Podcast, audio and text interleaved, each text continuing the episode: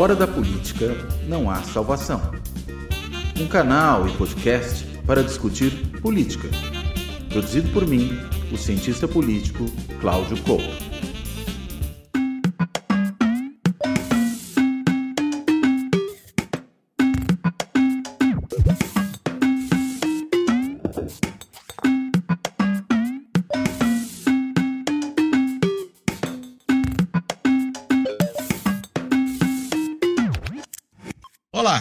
Este Fora da Política Não Há Salvação é gravado numa semana super movimentada da política brasileira, como aliás tem sido quase que a nossa rotina nos últimos quatro anos, pelo menos. Né? Foi, tava, parecia que estava um pouco menos depois do 8 de janeiro, tinha dado uma acalmada, mas nada acalma muito claramente no Brasil. Estou né? me referindo, evidentemente, à questão aí da fraude da vacina do Bolsonaro. Mas esse Fora da Política Não Há Salvação não vai tratar desse tema, né? Até porque não saberia como tratar desse tema nesse momento e a gente sequer previa que esse negócio fosse acontecer.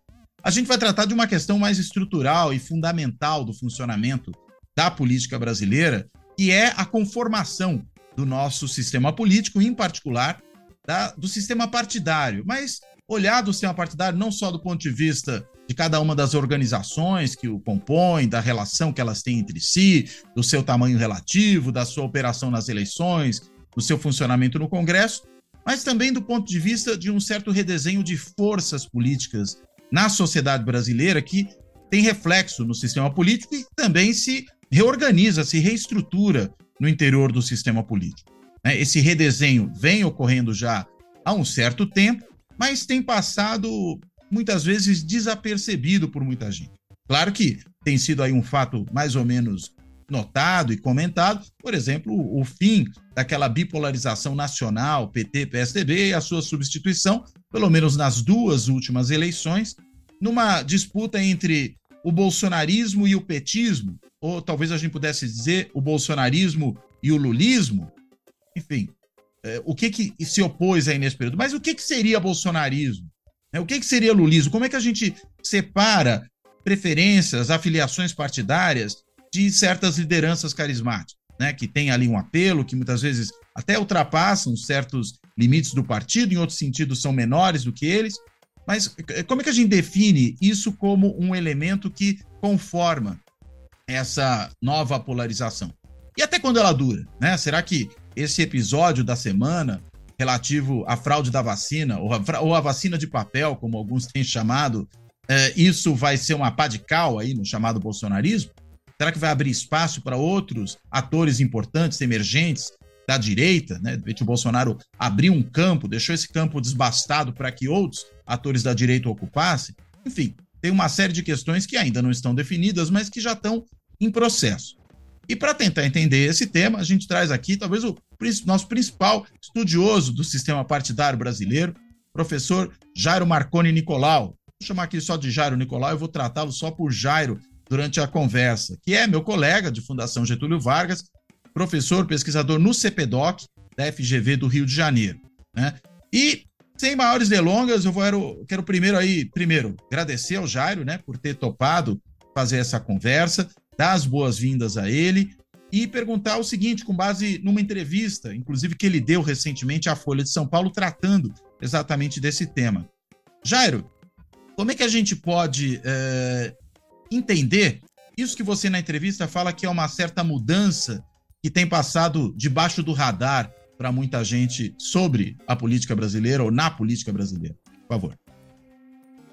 Salve, Cláudio, tudo bem? Olha, mais uma vez, obrigado. É uma honra estar aqui com você, né? Adoro o teu programa e eu não gosto muito de, de dar entrevista, mas quando você me convida é, é uma honra, eu sempre aceito. Depois eu fico ali preocupado, né? Como é que vai ser a conversa? Mas estou muito feliz de estar aqui para essa conversa contigo hoje. Olha, é, eu estou é, uma imersão aqui de certo é, recuo né, intelectual, é, mexendo com dados, tentando arrumar minha cabeça para pensar, talvez para um, um próximo trabalho aí, é, o que está se passando com a política brasileira e nesses, sobretudo nessa última década, né? As coisas estão acontecendo numa velocidade muito grande e a gente fica muito preso aos acontecimentos, aos eventos. diários e o Brasil tem sido pródigo né, em nos oferecer é, pequenos ou grandes eventos, quase transformando a política num grande novelão, né, assim, as pessoas comuns começam a acompanhar é, cartas, é, agora fraudes numa carteira de vacinação, joias, tudo vai parecendo uma novela, é, novela B, né? Mas tudo bem. Talvez aquelas novelas mexicanas dos anos 80. É, né? justamente. Né? Mas, para além disso, é, a gente tenta pensar o, o, sistema político de uma maneira mais estrutural. Né? O que tá, estaria eventualmente acontecendo é, para além dessa barafunda aparente. Né? E eu observo é, algumas tendências, particularmente numa uma reconfiguração do sistema partidário né, que está acontecendo, muito em função, não exclusivamente, muito em função das, da reforma eleitoral que entrou, é, digamos, em vigor para valer a partir de 2019. Né? Entre 2019 e, dois, e as eleições de 2022, muita coisa aconteceu é, no âmbito do sistema representativo, da legislação eleitoral. E essas mudanças tiveram é, um forte impacto, eu digo forte porque eu acho que foi realmente forte, na configuração partidária dos estados é, e numa mudança é, que é, a gente imagina, não imaginava que fosse acontecer tão rápido. Estou falando aqui da da fragmentação do sistema partidário brasileiro. Quer dizer, o Brasil é conhecido internacionalmente por ter um sistema partidário pulverizado, sem grandes partidos, com bancadas médias para pequenas no, legislativo. Isso não é só no âmbito nacional, também acontece nos estados, nos municípios.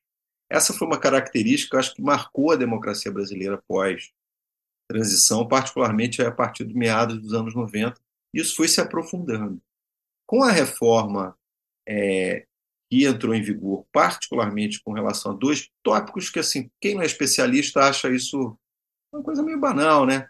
Se estabeleceu uma cláusula de desempenho, não é uma cláusula de exclusão, como a gente tem, por exemplo, na Alemanha. Se um partido tem, na Alemanha, 5%, abaixo de 5%, ele está fora do legislativo. A cláusula do Brasil não é desse tipo. Ela simplesmente condiciona é, que nos quatro anos seguintes à eleição para a Câmara, o partido vai ficar sem recursos do fundo partidário e sem tempo de televisão nas campanhas eleitorais, no caso das municipais, e a, as nacionais e regionais subsequentes. Foi o que aconteceu, né? Os partidos, dez partidos não conseguiram atingir esse ponto 1,5 em 18, ficaram fora, é, deixaram de receber esses recursos, e uma outra, uma, uma outra é, mudança da legislação eleitoral, essa sim teve um impacto mais forte, foi o fim das coligações. Outra coisa que para as pessoas que, são, que não acompanham assim a política com tanto detalhe pode achar uma coisa trivial,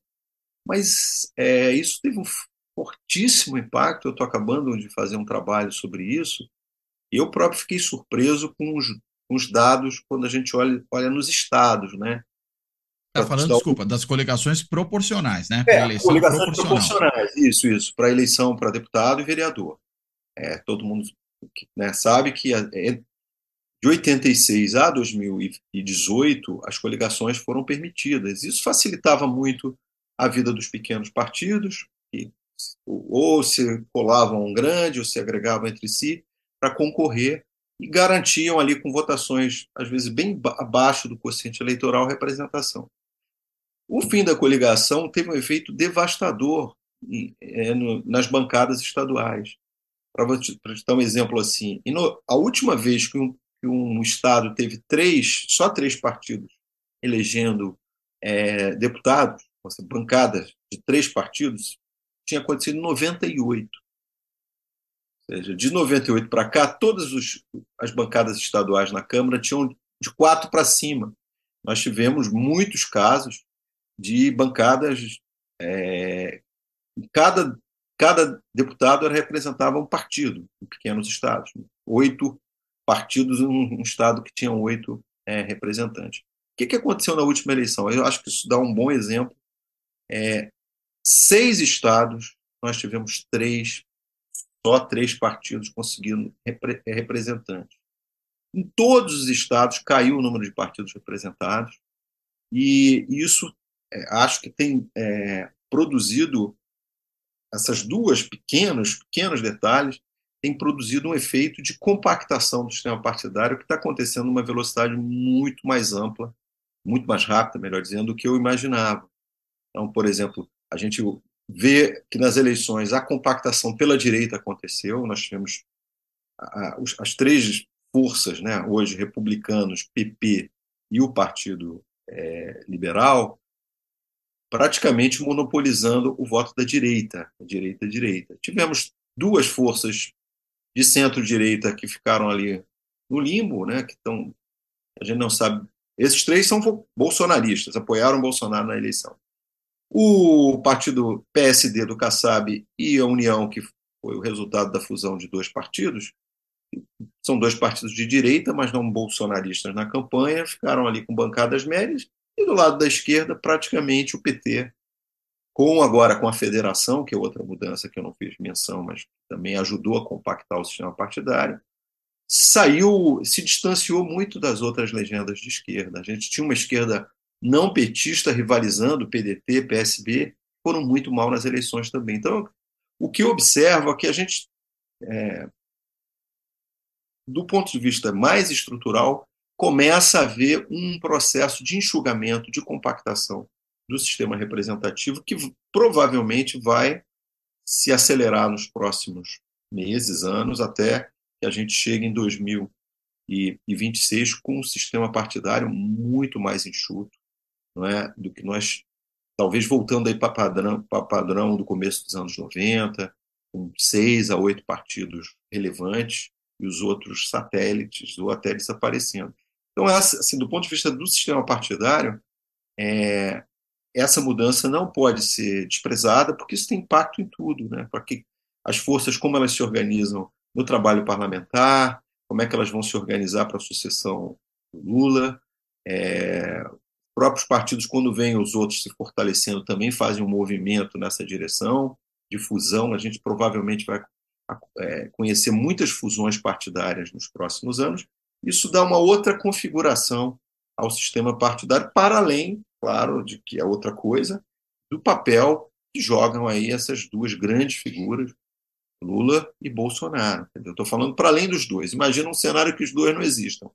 A gente observa uma reconfiguração do quadro partidário não é, que está sendo pouco comentada. Agora, esses pontos é, têm a ver, primeiro, pelo que você apontou, Jairo, com as mudanças no, nas regras, né, as mudanças institucionais formais que aconteceram aí. Né? A reforma lá de 2017, que até você fala né, na, na entrevista que talvez tenha sido a maior reforma eleitoral que, que nós tivemos em décadas, né? É, sem assim. dúvida. É. Então, Agora, dúvida. tem outros fatores além desse? Eu acho. É, o que, para além disso, quer dizer, a minha impressão é que a elite política já se deu conta que, com essas regras, e, sobretudo, algo que eu não disse, que, mas que é fundamental, é o seguinte: há uma dinheirama, há um volume de recursos para financiar a política no Brasil hoje, que é cerca de um bilhão para financiar os partidos por ano, e, e na última eleição, 5 bilhões para financiar a campanha. Fundo partidário elite, e fundo eleitoral, né? É, fundo eleitoral 5,5 bilhões, né? 5 bilhões e meio, né? E o, e o outro 1 bilhão. Você está aí sem a dedução do, do, tempo de televisão que as redes também né, deixam de pagar o imposto, a gente está colocando para os partidos e para as campanhas cerca de 7 bilhões por, pelo menos para ano par, né? Anos ímpares, só o dinheiro do fundo partidário. É muito recurso. E a elite política já se deu conta que é, esse recurso, quando você tem muita, muitos atores, não é, você pulveriza esses recursos. Então, é muito melhor para os deputados que eles possam gastar, é, se tem menos concorrentes na chapa, que eles possam gastar pelo teto. Na última eleição foi lá cerca de 3 milhões de reais para o deputado. Então, se você tem o um recurso do fundo partidário, os candidatos que já têm mandato, todo mundo vai gastar no teto 3 milhões.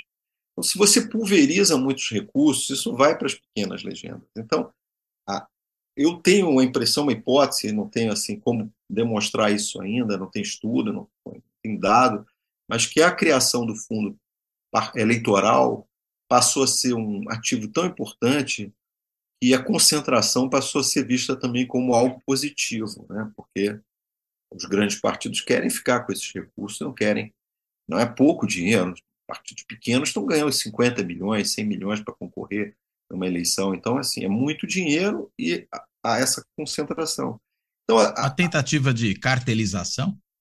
Eu acho que a gente está vivendo um processo de cartelização. Né? Esse nome vem da, dos estudos é, de política comparada, estudos é, part, sistema partidário de outras democracias, que é mais ou menos isso. Os partidos brasileiros estão muito dependentes do Estado, não só na regulamentação da sua atividade, no seu controle de contas e tudo, mas também porque eles recebem.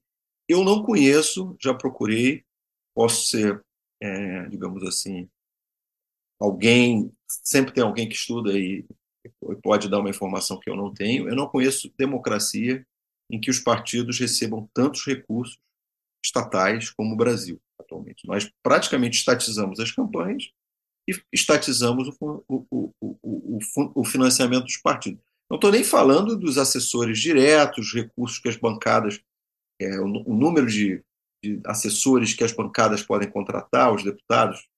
Tirando isso, que já é, parece que, em termos comparativos, o Brasil é um caso é, singular também, o volume de recursos que saem, digamos, do orçamento da União para financiar a política no Brasil é muito alto. E, claro, a justiça eleitoral controlando tudo, desde filiação, né, período de filiação, troca de legenda, a gente chegou num processo de digamos, cartelização realmente. E agora, com essa compactação, nós vamos ficar ali com um número de atores mais ou menos é, pequeno, dividindo é, um volume razoavelmente grande de dinheiro público para suas atividades. É, é, é, é uma configuração é muito particular que a gente está entrando, saindo daquela pulverização mais ou menos espontânea dos anos 80, né, que partidos eram mambembes, não tinham recursos, para partidos ricos, né? E, e, controlados pelo Estado. Quer dizer, então a gente. Agora eu vou começar a contar os pontos. Né?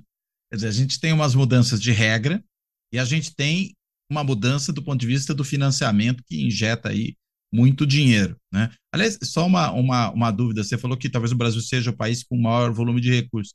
Estou pensando em termos comparativos aqui com a Alemanha, né, que tradicionalmente tem também um volume grande de recursos para os partidos, uh, não tem financiamento privado, uh, você tem ali as fundações partidárias com bastante dinheiro, até inclusive investindo fora do país, né? A gente vê aqui a Fundação Friedrich Ebert, a Fundação Konrad Adenauer, por exemplo, com projetos no Brasil e em outros países da América Latina.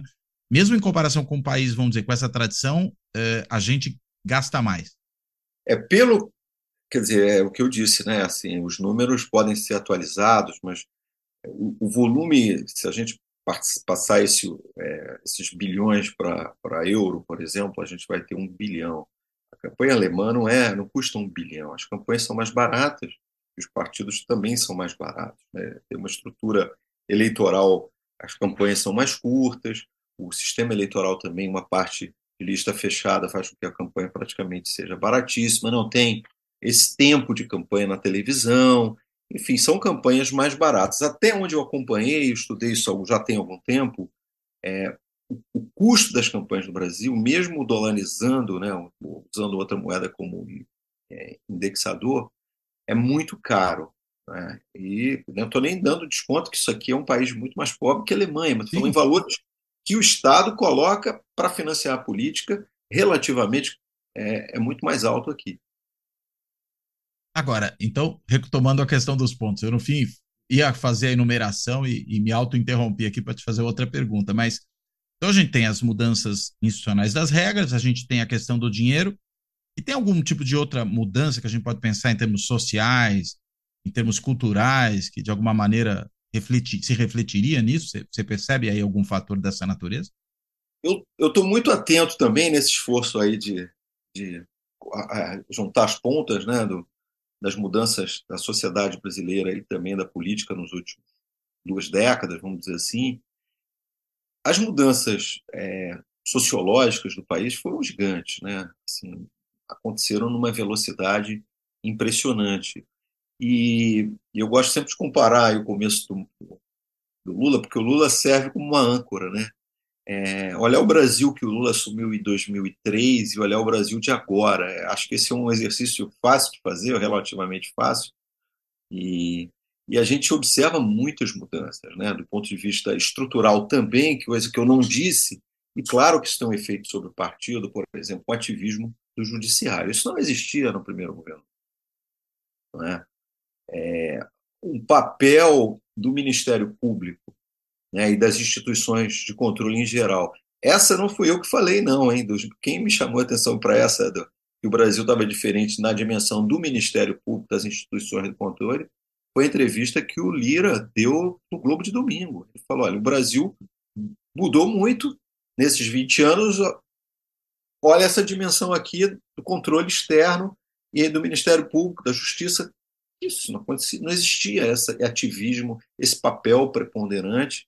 Não é? A gente estava ali já a um certo distanciamento da Constituição nova, né, de 88, já tinha mais de uma década que ela estava funcionando, mas mesmo assim é, houve uma transformação no papel dessas instituições que não são eleitorais, são não são representativas, mas têm um papel desde a crise do impedimento né, da Dilma, do impeachment, para cá, isso é chovendo molhado falar isso. Então, acho que tem, digamos, e sem contar também essa atmosfera da comunicação é, que mudou, mudou muito. A gente é, vivia numa, na era da televisão né, e dos jornais ainda pautando.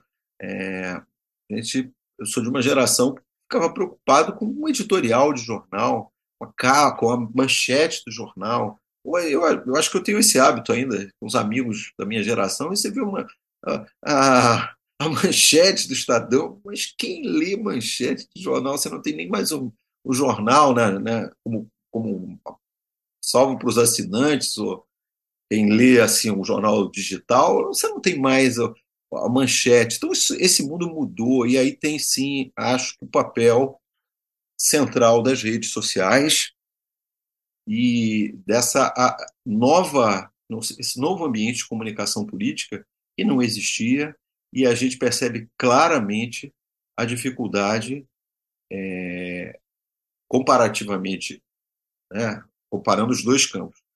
Todos os números aqui, a direita é, sabe e tem usado com muito mais eficiência, tem muito mais seguidores, tem muito mais impacto do que a esquerda. Ela saiu na frente e continua tendo a hegemonia desse mundo. Não é? E, claro, as consequências, é, não, vou, não sou um especialista nisso, mas é um tema central né, das teorias da conspiração que prosperam em certos ambientes, o papel que essas redes têm em alimentar um campo político do Brasil, particularmente o campo político em torno não exclusivamente, mas particularmente em torno da liderança do Bolsonaro. Enfim, esse ambiente também é uma mudança. Isso tem impacto sobre a atividade partidária? Claro que tem. Sobre a forma de se fazer política. Né? A gente começou conversando sobre a política, vamos falar, a, tradicional, careta, política partidária, que é a, digamos assim, a central numa democracia. Mas hoje uma democracia não pode mais prescindir dessa outra arena que surgiu, ganhou muita força a partir da década de 10, né, com papel que as redes sociais tiveram é, como uma, um novo lugar para discutir, falar de política e também para os políticos se comunicarem com a sociedade. Não é só é, espalhar boato e, e ser uma ágora de debate.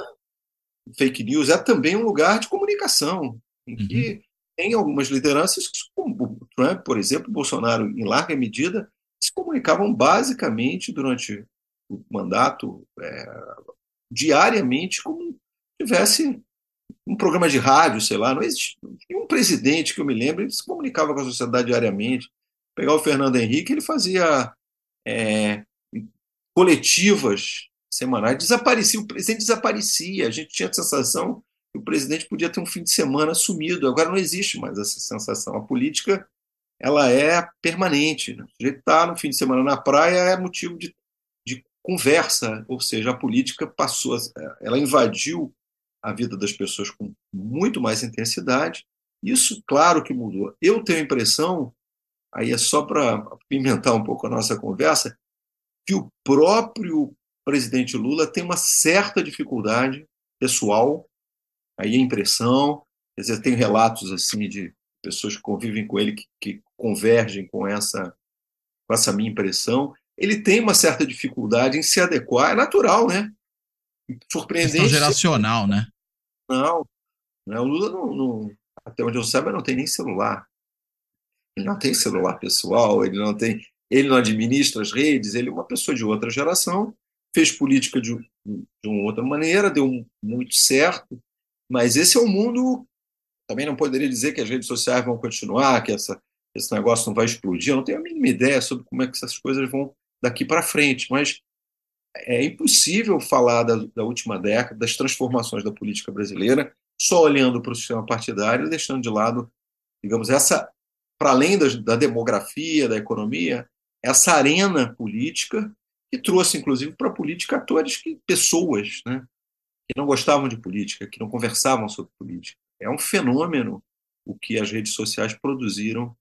É, no Brasil, isso eu não sei, não teria como dizer, acho que nos Estados Unidos também, mas em outras democracias eu não tenho como dizer.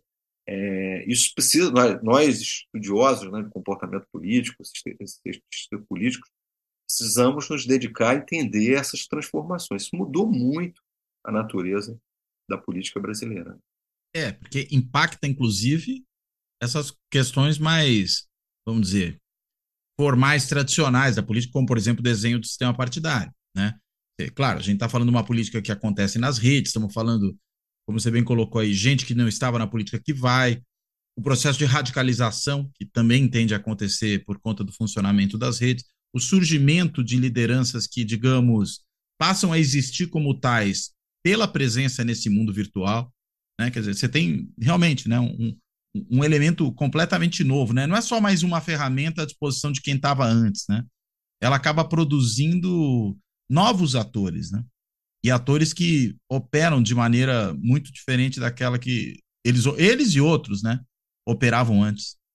É, não, eu acho que a gente precisa é, tentar entender isso em perspectiva histórica, né? Você, nós somos, temos já uma idade, você é um estudioso e eu acompanho isso de perto, que é a fundação do PT, onde um ativo fundamental era o ativismo, era a presença física, era a, a mão de obra, trabalhava voluntariamente. Isso era um diferencial Encontros então, face a face. É, a política, você, para preparar um comício, um evento, levava semanas, meses, panfletando, montando palanques, enfim. É uma, é uma infraestrutura para gerar eventos políticos que, que precisava de mão de obra. O partido, a ideia do partido de massa era aquele partido que tinha militante, né? que se dedicava dias, horas da sua semana, é, voluntariamente da vida de um partido. Hoje, provavelmente, se você fizer um, uma pergunta se eles preferem um, alguns milhares de militantes ou uma boa equipe de, de para administrar as redes sociais ou marketing político, sei lá, eu, eles, é claro que os dirigentes, eu já ouvi esse, esse tipo de comentário, né, políticos. Hoje, é, eu prefiro ter uma equipe, contratar alguém para cuidar das redes sociais, para fazer é, até a parte estatística da, da, da, minha, do meu mandato do que propriamente de ter militantes no, no, partido. Mudou, quer dizer, a política mudou de natureza e, e, quando ela traz as pessoas comuns, ela não traz mediada pelo partido, porque é, é, o partido era, digamos assim, um, um, ambiente de aprendizado. Você se filiava ao partido, começava a trabalhar com político, é, aprendia, fazia campanha, tentava de uma carreira que passava, bem ou mal, com todas as limitações dos partidos brasileiros, passavam por um certo filtro partidário e, e você ia galgando posições. Hoje isso, isso não é que não exista mais, isso está, como você bem lembrou, isso está é, atravessado né, por, por essas outras formas de emergência na política. É, um youtuber, uma pessoa popular, é, aquela, aquela a, a, a, o, o, a bancada né, que subiu com o Bolsonaro em 18, acho que foi muito representativa desse mundo de políticos que é de 22 menos, mas isso já passou a ser um componente é, incontornável da política brasileira. Algumas pessoas não virão da política, desculpe usar o termo assim, da política real, né, da política, da liderança que se faz nos caminhos tradicionais. Elas virão do mundo virtual, são influenciadores digitais e resolvem fazer política, e às vezes o partido passa a ser só. Quer dizer, o, o partido, para ser candidato, ele tem um monopólio, né? Você tem que estar no partido, não tem candidatura avulsa. Então, pelo menos no basta, Brasil, né? Brasil, ele tem que ser acolhido por uma legenda e pronto. E aí, pronto. Da legenda ele fala para o mundo. E essa transposição, que sempre aconteceu em menor grau, com jogadores de futebol, radialistas, cantores, né? agora ela tem um outro contorno, né? Ela é um contorno, parece com uma ligação mais direta. E claro que isso influencia os partidos também. Eles estão, de repente, assistem, por exemplo, o que aconteceu com a vitória do governador de São Paulo, não deixa de ser um outsider, né? Ele era um ministro, nunca tinha tentado a sorte, numa, até onde eu saiba, nunca tinha participado de uma eleição e de repente virou governador de maior estado do Brasil, não é? é quebrando um monopólio aí de três décadas, né, do, do PSDB. Ou seja, um outsider. Agora, não é que ele tenha sido fruto das redes sociais, mas ele é fruto de um mundo em que você é, pode fazer uma campanha sem estrutura partidária, onde você viraliza com, é, usando ferramentas que não são mais o braço, mas é o dedo. Né? Você hum. retuita, você reenvia, você compartilha, é um, um, outro mundo, né? É, o Bolsonaro em 2018 claramente é isso, né? O Bolsonaro não só ele, como também o que ele fez, né? Bolsonaro fez em 18 algo que nenhum político havia feito. Ele levou com ele um arrastão, ele fez um arrastão de bancada. Ele tirou um partido que tinha um deputado e levou a 50, né, 52. Ou seja, assim do nada. E eram eleitores que seguiram o Bolsonaro, seguiram a chapa do Bolsonaro. Isso é muito impressionante. Repetiu, de certa maneira, a façanha em 22, é? agora já no PL, também com políticos que ligados ao governo dele que foram muito bem no primeiro turno, ministros que se elegeram senadores, deputados, enfim. Isso não pode ser perdido de vista, né? O Bolsonaro ele, ele, ele criou uma forma de comunicação com o eleitorado dele que prescinde dos partidos. Né? Ele não é que ele não tem apoio dos partidos, isso não, ele não tenha recebido dinheiro, em 22 recebeu muito dos partidos. É que ele não precisa, ele, se, ele aprendeu a se comunicar com os eleitores, os eleitores dele gostam de se comunicar assim. É? Enfim, foi um casamento que se. É, e tem, tem permanecido até hoje. Né? Por isso que ele, durante o seu mandato, continuou sendo muito bem avaliado por uma parte do Brasil, chegou muito bem nos dois turnos, né? Quer dizer, a derrota dele não foi uma derrota acachapante, acachapante porque ele estava no, no executivo, né, tentando se recandidatar. Mas não foi uma derrota cachapante. Ele foi muito bem nos dois turnos, mostrando uma certa resiliência, né, mesmo no momento de crise, porque ele, eu acho que inaugura, ou pelo menos é, dá um contorno final a um tipo de liderança. Pode ser que morra com ele. Né, é, eu não estou fazendo previsão que todos os políticos vão ser assim, isso pode, pode acabar. Mas ele, a gente, quando estudar o Brasil é, da segunda metade da década de 10, a primeira metade da década de 20 desse século, a gente vai olhar para um fenômeno político que teve esse contorno, né? que quebrou os padrões tradicionais e é, inventou uma forma de, de comunicar com os seus eleitores, seus seguidores, e foi muito bem sucedido. Mesmo com a derrota, eu acho que ele foi bem sucedido. Agora, na entrevista para a Folha, você também menciona uma coisa que é a seguinte: né? Você fala, ah, tem o Bolsonaro, mas não sei se a gente pode falar propriamente em bolsonarismo. Né?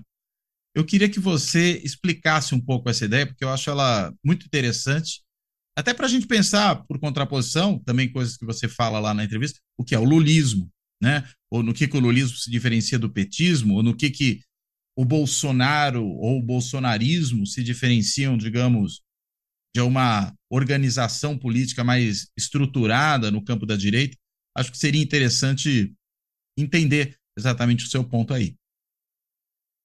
Eu tenho tentado é, evitar ao máximo falar de bolsonarismo, assim, é, um certo é, zelo conceitual e acho que as pessoas colocam no bolsonarismo coisa demais, né? Eu, por enquanto, para mim, eu posso estar errado. É, eu entendo o Bolsonaro como uma liderança carismática, né? Aqui na questão as pessoas confundem carismático como alguém que você gosta, né? Alguém que tem atributos que você admira. Não tem nada a ver com isso. Ele tem um Mas o carismático pode ser alguém que alguém gosta, né? Isso, alguém, justamente. o carismático é alguém que alguém gosta e Bolsonaro tem muita gente que gosta muito dele. Ele é um não só ele cultivou um número grande de seguidores, como a intensidade de preferência por ele, a intensidade é muito alta em certos certas pessoas, certos grupos. Bom, isso é incontornável. Acho que todo mundo que acompanha a política percebe isso. Agora, o Bolsonaro tem alguma coisa em torno dele que a gente possa dizer que aquilo caracteriza um movimento político, é, alguma um conjunto de ideias próprias, divisão de Estado, divisão de democracia. Eu acho que não tem, não é? Não só porque o Bolsonaro é um, uma liderança intelectualmente muito limitada, né? Ele próprio já deu mais de uma declaração que se é, honrava de nunca ter lido um livro na vida, ou lido pouquíssimos livros. Ele não tem uma formação política que a gente observa em certos líderes da extrema-direita europeia, por exemplo. Ele não é um ele não é um quadro intelectual que formule e nem é cercado de pessoas desse tipo. Agora, então eu prefiro, por enquanto, é, entender o Bolsonaro como uma liderança carismática, que criou é, um, em torno dele um volume gigantesco de seguidores, de é, eleitores que o admiram, mas que isso é, eu, eu acho que não passa para além dele. Ou seja, isso não é herdado para o filho, isso não, é, não, tem uma outra liderança que vai, digamos, herdar o bolsonarismo quando a gente fala de peronismo na, na Argentina. Peronismo é muita coisa também. Né? É assim, é um nome aberto para você colocar praticamente tudo ali de baixo. Então, assim, eu não eu acho melhor. Né? E eu fiquei, quando estava é, refletindo sobre o bolsonarismo, eu lembrei logo do janismo. Foi um movimento parecido. Né? O Jânio, curiosamente, ele tem uma, uma, uma subida. Né? Eu andei estudando um pouco a ascensão do Jânio é, para um outro trabalho, e fiquei muito impressionado lendo o material da época, a subida política do, do Jânio é tão ou mais impressionante do que a do Bolsonaro. Claro, sem redes sociais, fazendo comício pelo Brasil inteiro, o Jânio viajava por todo lado.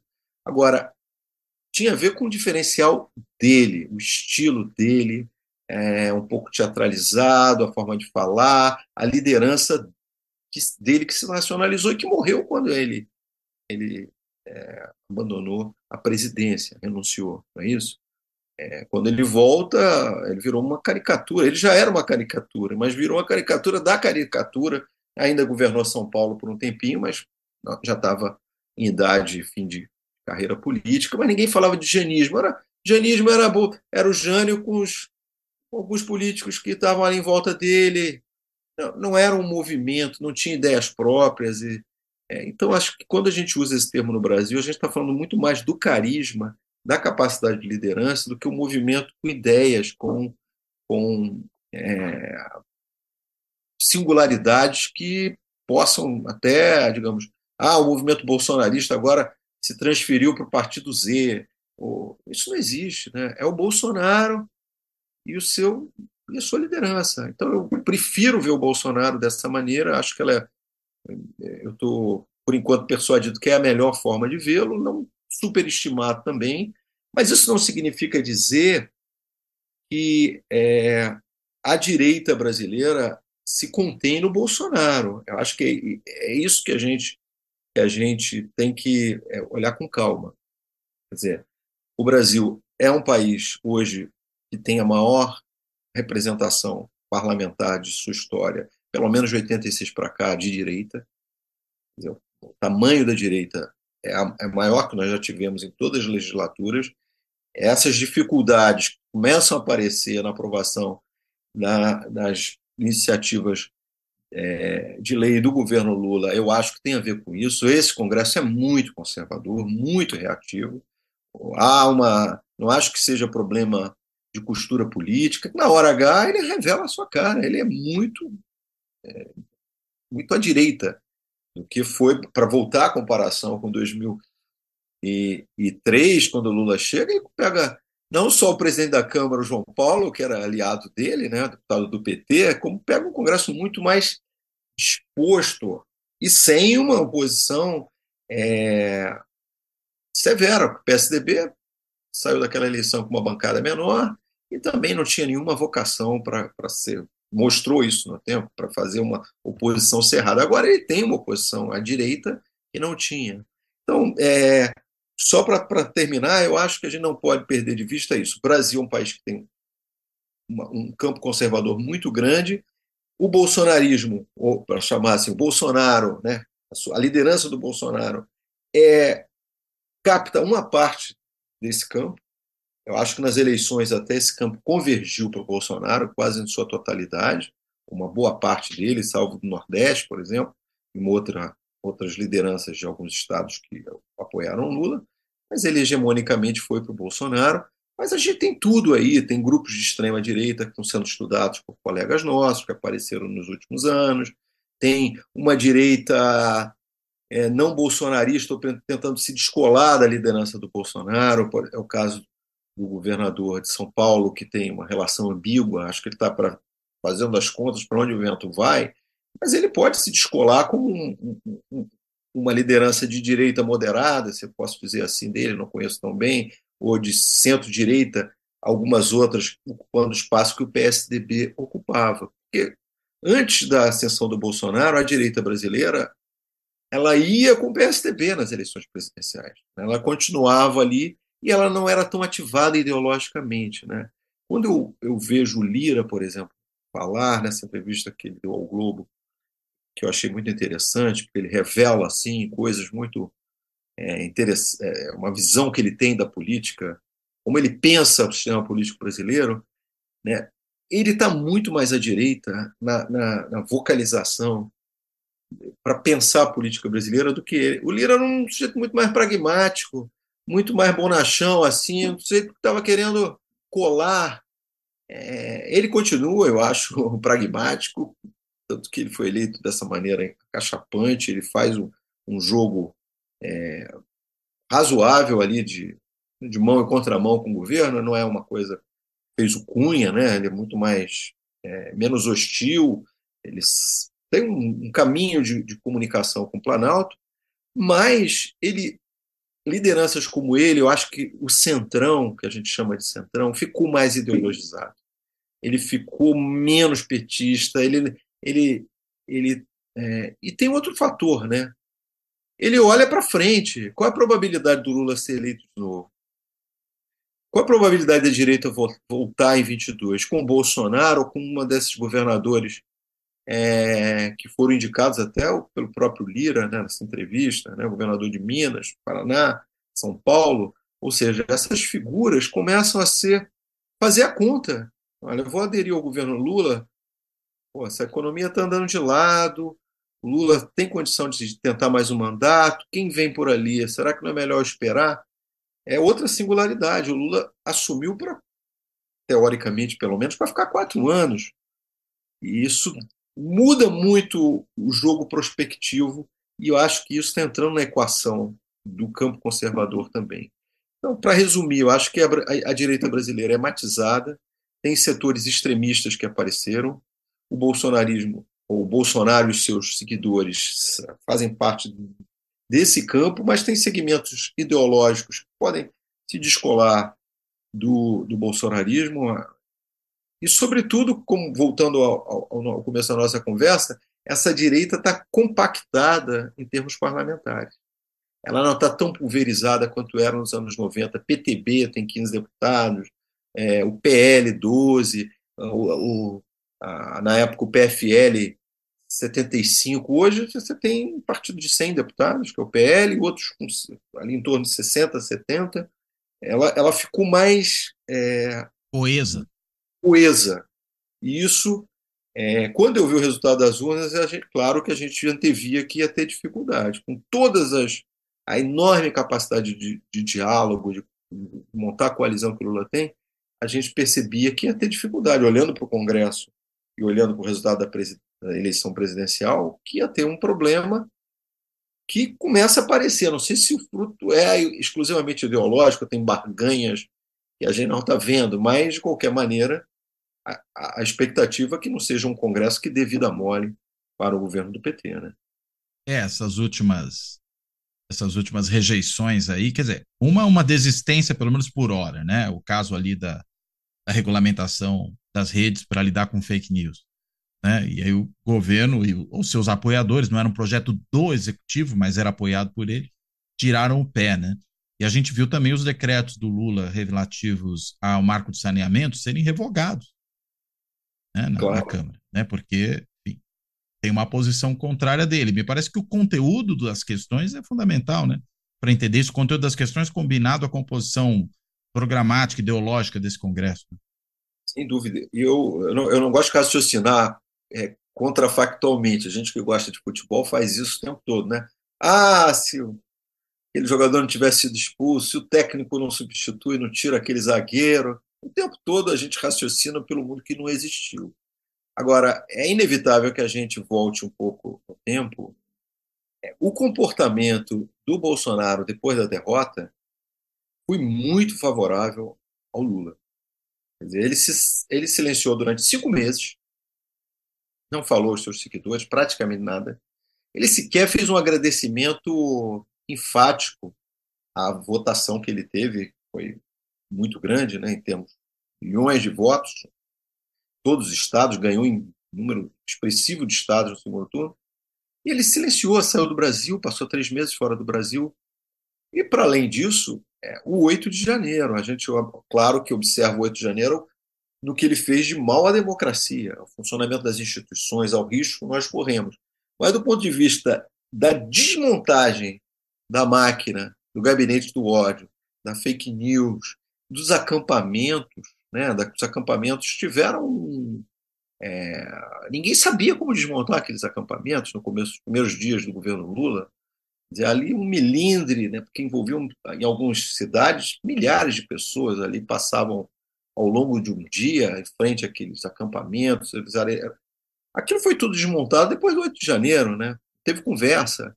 As redes sociais tiveram uma queda da porque foram desmontadas várias né, financiadores foram encontrados, é, divulgadores de fake news foram é, presos ou enfim, esses, esses que estão presos e os que não estão, mas esse trabalho de investigação da Polícia Federal, do Judiciário, foi fundamental para uma desmontagem de uma máquina. Aí vamos pensar no mundo que não existiu. Imagina os primeiros 100 dias do governo Lula com a máquina de apoio ao Bolsonaro a toda nas redes sociais, nos acampamentos, funcionando como ela, no padrão que ela vinha.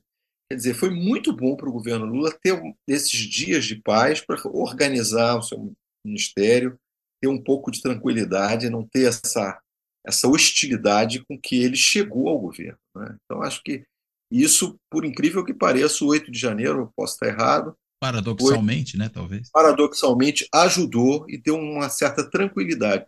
E é também a mediocridade, eu acho que tem que usar esse termo, da relação que Bolsonaro teve com a derrota. Ou seja, o silêncio, um silêncio de quem fazia lives e, e tweetava o dia inteiro, é, quebra os seguidores, né? É, tira dos seguidores o, o elemento, o fermento ali diário de, das conversas, das justificativas dos grupos é, de, de, seguidores da direita. Ele quebrou com silêncio, produziu um, digamos, uma quebra da, do, do, do, ativismo da direita muito grande. Isso foi muito bom para o governo do PT também.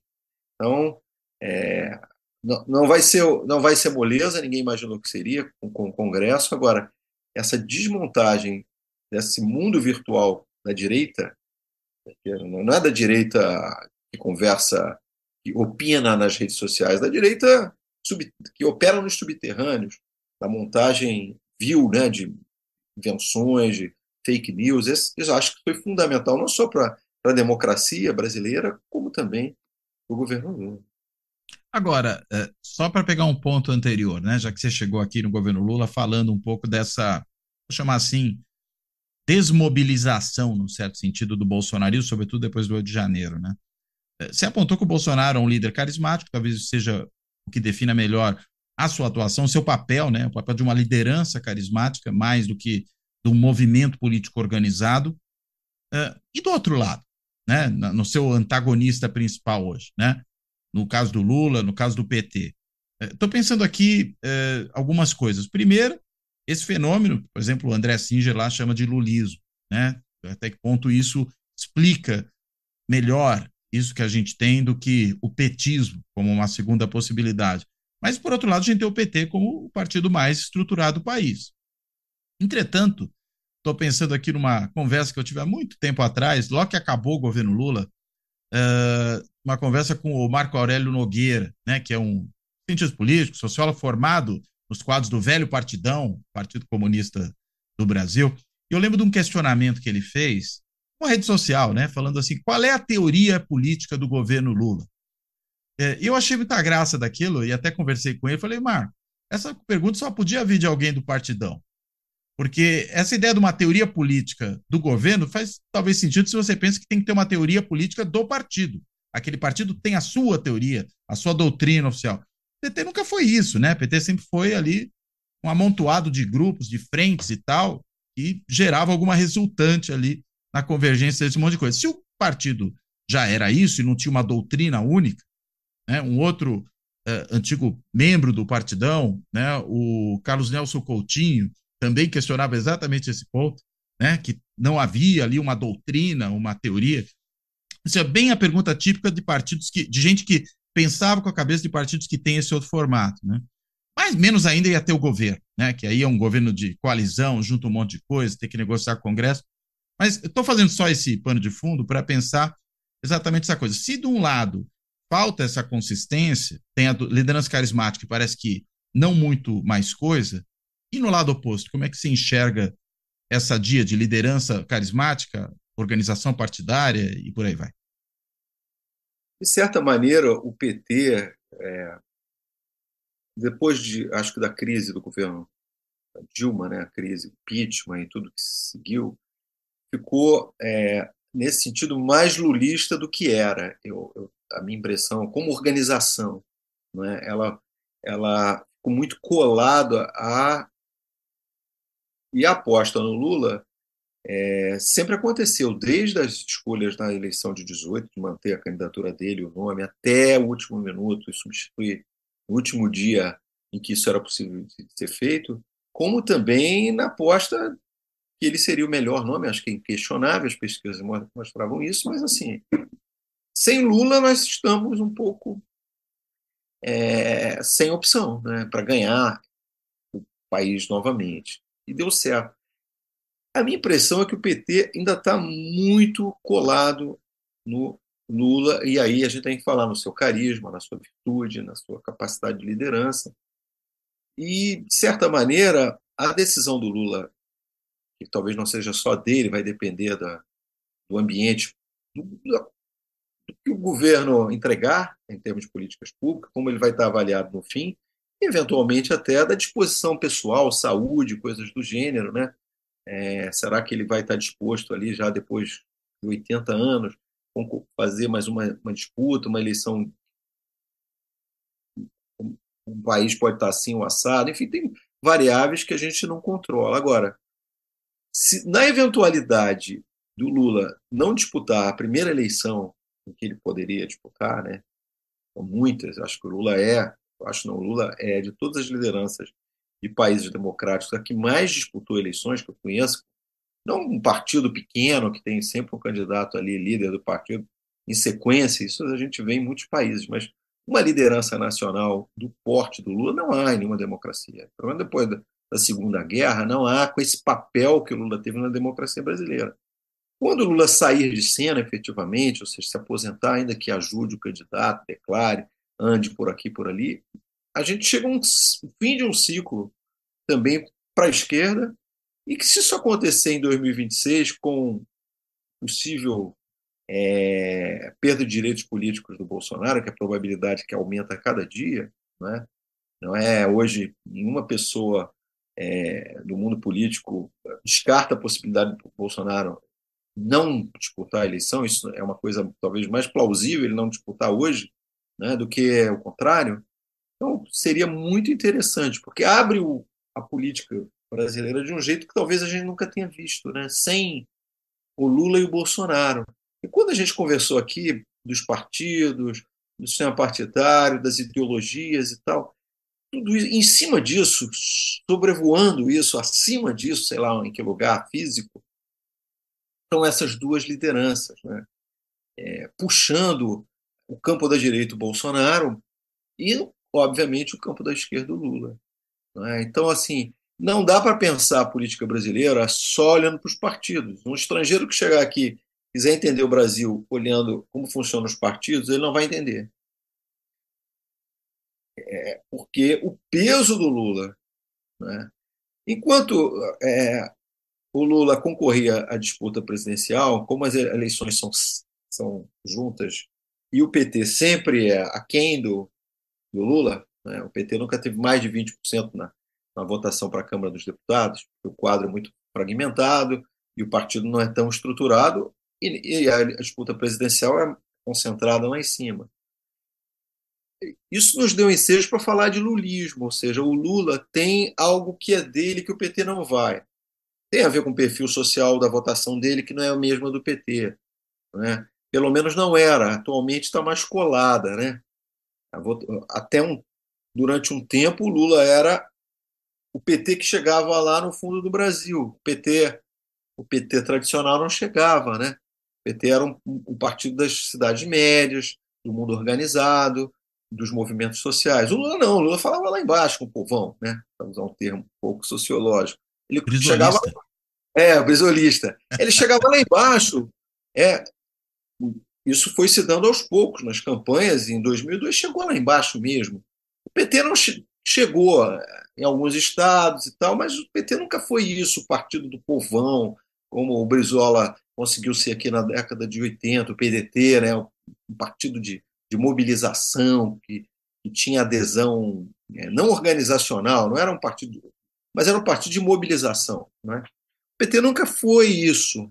Em alguns estados, algumas cidades, conseguiu ser, talvez, sei lá, na Bahia, num outro recanto do Nordeste, mas nacionalmente, mas o Lula foi. Então a gente, assim, sociologicamente, em termos eleitorais, pode separar o Lula, chamar de lulismo, que essa, digamos, essa dimensão que está ligada ao carisma, que faz o Lula chegar, e o PT, por razões da estrutura partidária brasileira, razões internas ao partido, não chega, está tudo bem.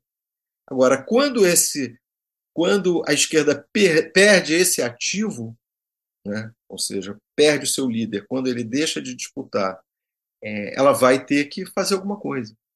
Ela vai, ela vai ter que se acertar para criar um, uma nova liderança. O próprio Lula, percebendo isso, vai, vai provavelmente trabalhar para cultivar uma liderança. E a gente está falando lá de, de é, inclusive do risco. A gente está num, num, num cenário tão personalizado, com essas lideranças passaram a ter um papel tão preponderante na política, que nos dois lados se especula que as mulheres dos dois serão candidatas.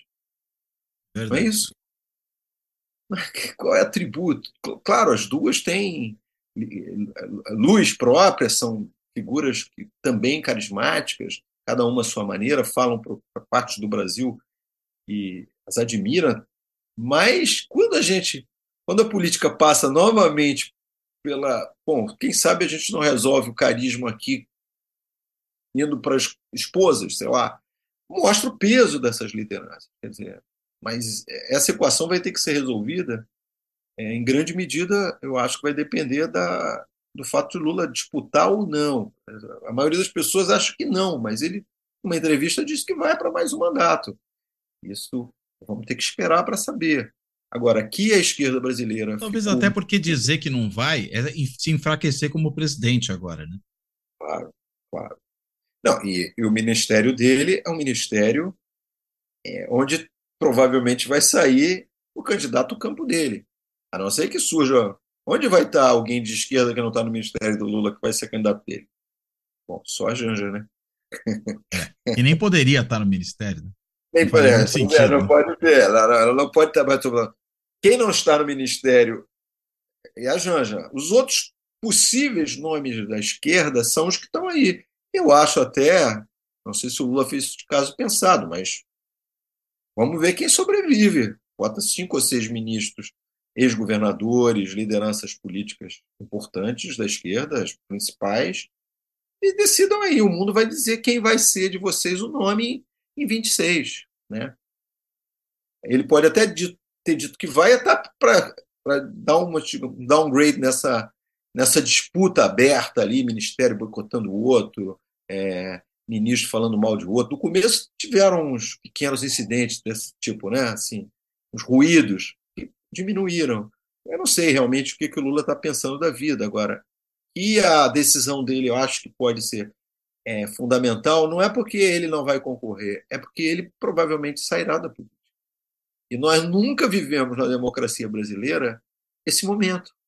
Um momento desde que, que desde que acabou a ditadura, desde até de antes de acabar a ditadura militar. Antes de acabar a ditadura. Mas todas as eleições presidenciais, é, ou Lula concorreu, né? e sempre em dois turnos, ou seja, se a gente multiplicar essas eleições por dois, são muitas vezes que a gente chegou a, diante da cédula de papel. Tirando as duas do Fernando Henrique, né?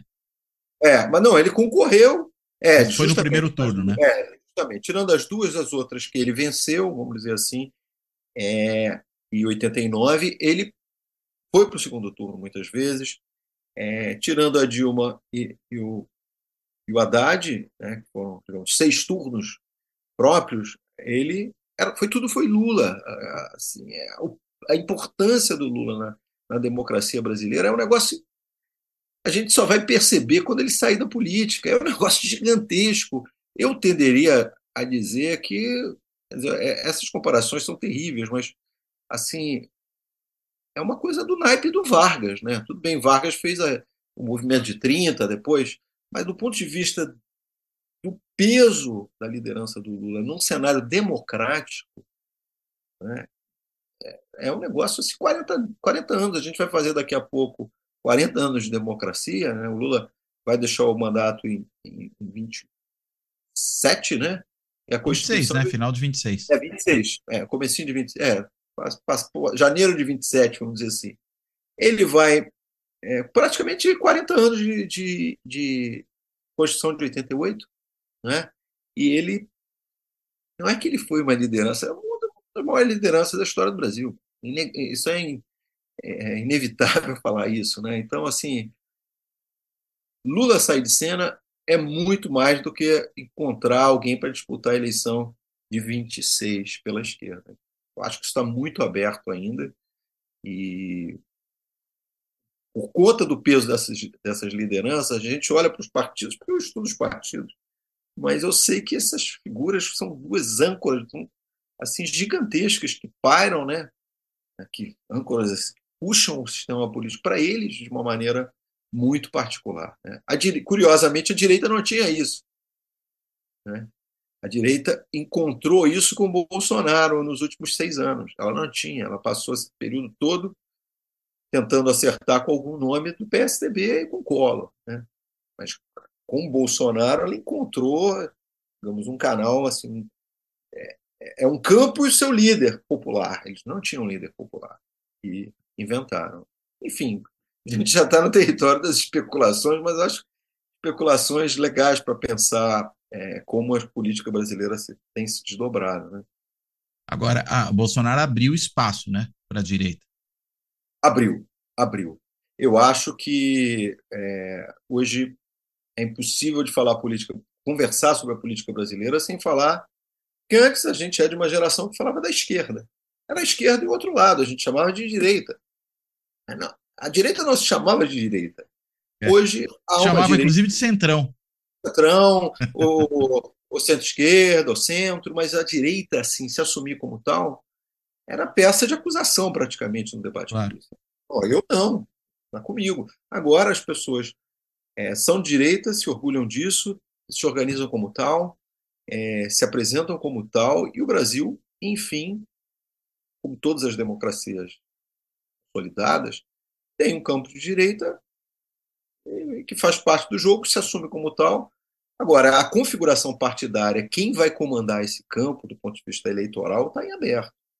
Né? O Bolsonaro, eu acho que ele contribuiu, apesar da, dele ser muito mais à direita do que o Brasil, eu acho. Que conservadorismo. O Brasil, para mim, é, um, sobretudo, um país conservador com uma, uma ala reacionária. Bolsonaro é muito mais reacionário que o eleitor médio dele. Assim, ele é muito mais é, direitista, se a gente pudesse falar esse termo. Mas ele abriu espaço para, para esse campo, né, se assumir como tal, para, pensar a economia dessa maneira, para pensar a política social é, de maneira diferente da política implementada pelo PT. Enfim, a gente chegou em, numa democracia em que há uma direita que se assume como tal, que se organiza como tal, com Bolsonaro ou sem Bolsonaro, eu acho. Muito bom, Jairo. Excelente conversa, como sempre. Né? É, imagina, eu fico aqui feliz mais uma vez estar com você, porque eu acabo você me faz pensar em coisas que eu não pensaria, né? Não tivesse. ah, isso é bom. Aí é legal. Aqui, e eu fico mais estimulado a, a pensar e escrever mais sobre isso, quem sabe. Muito bom. Mas eu vou te devolver a palavra para você, enfim. Se tiver ainda algum ponto que porventura você acha que a gente não tocou e você acha importante falar, você possa falar. E também para fazer aí a sua amarração final. Favor. Eu acho que é, eu não vou tocar nesse ponto que é muito extenso, é a gente também, é, é, estudioso, né, particularmente, ficar de olho nas mudanças que estão acontecendo no campo da economia e da sociologia brasileira. Né? O Brasil tem mudado muito rápido, a escolaridade média dos brasileiros está subindo muito acentuadamente. É, o papel das mulheres também na última década, tanto no mercado de trabalho como na política, é, também é, mudou muito. Lula deve, em larga medida, sua vitória à cachapante vitória que ele teve entre as mulheres. Né? Praticamente entre os homens foi empate a eleição, as pesquisas mostram isso. O Brasil mudou muito a estrutura do trabalho. Há um desafio para a esquerda que não foi superado em 22, né? que é uma singularidade da esquerda brasileira também, ter perdido as metrópoles, ter perdido os centros urbanos. Quer dizer, isso não foi completamente, não aconteceu completamente, porque em São Paulo, de certa maneira, o Lula no segundo turno, sobretudo, recuperou, teve um desempenho é, melhor do que os últimos desempenhos do PT. Eu acho, em larga medida, isso ajudou o PT a, a, a vitória do Lula, né? Quer dizer, acho que São Paulo explica a vitória do Lula, assim, do ponto de vista territorial. Deve ser a, cidade, a região da Grande São Paulo ou o estado? estado as, as, as, as, cidades médias e grandes, onde o Lula foi muito melhor do que o PT vinha sendo nas últimas três eleições, e deu é, evitou que o Bolsonaro repetisse o que ele fez em, em 18, que tirou uma distância tão grande em São Paulo que, que compensou o Nordeste inteiro, basicamente, com São Paulo. Quer dizer, tem outros fatores, a vitória no Rio não foi tão grande, em Minas ele perdeu por pouco, mas perdeu. Enfim, o cenário mudou, mas do ponto de vista do que a gente está falando, das regiões metropolitanas, o PT não voltou a conquistar as grandes cidades como é, conquistava até os anos é, 2010, por ali, 2006. Né? A perda dessas cidades foi contínua até que o, é, a vitória do Bolsonaro mostrou isso de maneira contundente. O bolsonarismo, para a gente falar que bolsonarismo como um fenômeno eleitoral, é um fenômeno metropolitano. O Bolsonaro não entra nas pequenas cidades do Brasil com a força que ele entra nas grandes cidades. Ele não entra no Nordeste, nas pequenas cidades do Nordeste. Não entra nas pequenas cidades de Minas com a força que ele entra nas cidades médias. É, as cidades de DH mais alto, Bolsonaro venceu nas duas eleições. Então, assim, esse é um fenômeno que que faz com que as eleições no Brasil tenham essa característica. Né? O PT foi um pouco empurrado para as pequenas cidades, sobretudo no Nordeste, e o bolsonarismo e a, e a direita acabou se concentrando nas áreas mais prósperas do país. Isso que é, é completamente diferente do que acontece nos Estados Unidos, onde o Partido Democrata tem um padrão de voto é, urbano, moderno das grandes cidades, e com a social-democracia europeia, né, que tem se garante nas grandes cidades. É. Para a Inglaterra é Londres, as cidades universitárias, é, Birmingham, é, são as cidades médias onde estão os estudantes dos setores modernos. E no Brasil, se a gente olha para essas cidades, é bolsonarismo. Quer dizer, é, o, o, isso não é uma singularidade é, da direita sempre no Brasil. Isso passou. O Bolsonaro levou a vitória muito contundente para esses segmentos e tirou o PT desse segmento, tirou a esquerda desse segmento. Eu acho que é um desafio gigantesco. Talvez o, o sucesso do governo Lula seja recuperar para a esquerda os grandes centros urbanos. Né? Que desde, eu acho, da crise de 2013, aquelas manifestações já mostraram um certo descontentamento com o estado de coisas, que acabou respingando para o governo Dilma naquele momento, mas assim a mudança nesse segmento foi muito grande, né? no mercado de trabalho, forma de comunicação, de transporte, os aplicativos, a precarização do trabalho, a desindustrialização, enfim, uma nova classe média negra, é, mais evangélica. São muitas mudanças nesse mundo que eu acho que, de certa maneira, viraram as costas, uma parte dele, para a esquerda. Enquanto que, se a gente vai ali para os anos 90, esse é o mundo da esquerda. Né? Com essa transformação, que eu queria só.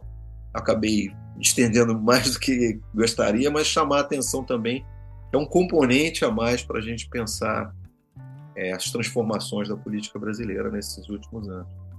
É isso. Muito bom. Obrigado, Cláudio. Eu que agradeço, Jairo. Bem, tá bem. e Vai aí, lá.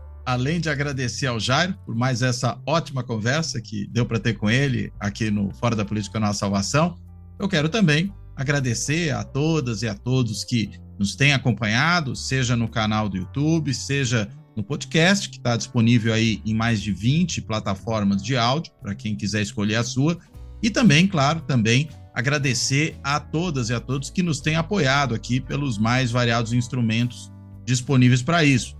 Se for no YouTube, tem duas maneiras. Pode ser o botãozinho lá do Valeu Demais, que é aquele botão do coraçãozinho embaixo do vídeo, permite que você faça uma contribuição pontual, ou para quem é, quiser fazer uma contribuição continuada, se tornar membro do canal por intermédio do Clube dos Canais. É diferente de ser seguidor, né? É ser membro do canal, não é só ser inscrito no canal. Tem essa opção aí também. Parecida, tem a opção de fazer assinatura simbólica do Fora da Política Nossa Salvação no site de financiamento coletivo benfeitoria.com. Basta digitar benfeitoria.com barra apoio Fora da Política Nossa Salvação, tudo junto, sem acento, sem tio, sem nada. Né? E ainda, para quem quiser, fazer um Pix para o Pix do canal. A chave Pix do Fora da Política Não Há Salvação é contato arroba fora da política não há salvação.info. Repetindo, contato arroba fora da política não há salvação.info, que é também, claro, o e-mail de contato do canal. De tudo isso, eu termino por aqui, reitero meus agradecimentos ao Jairo, me despeço dele e de todo mundo. Até a próxima.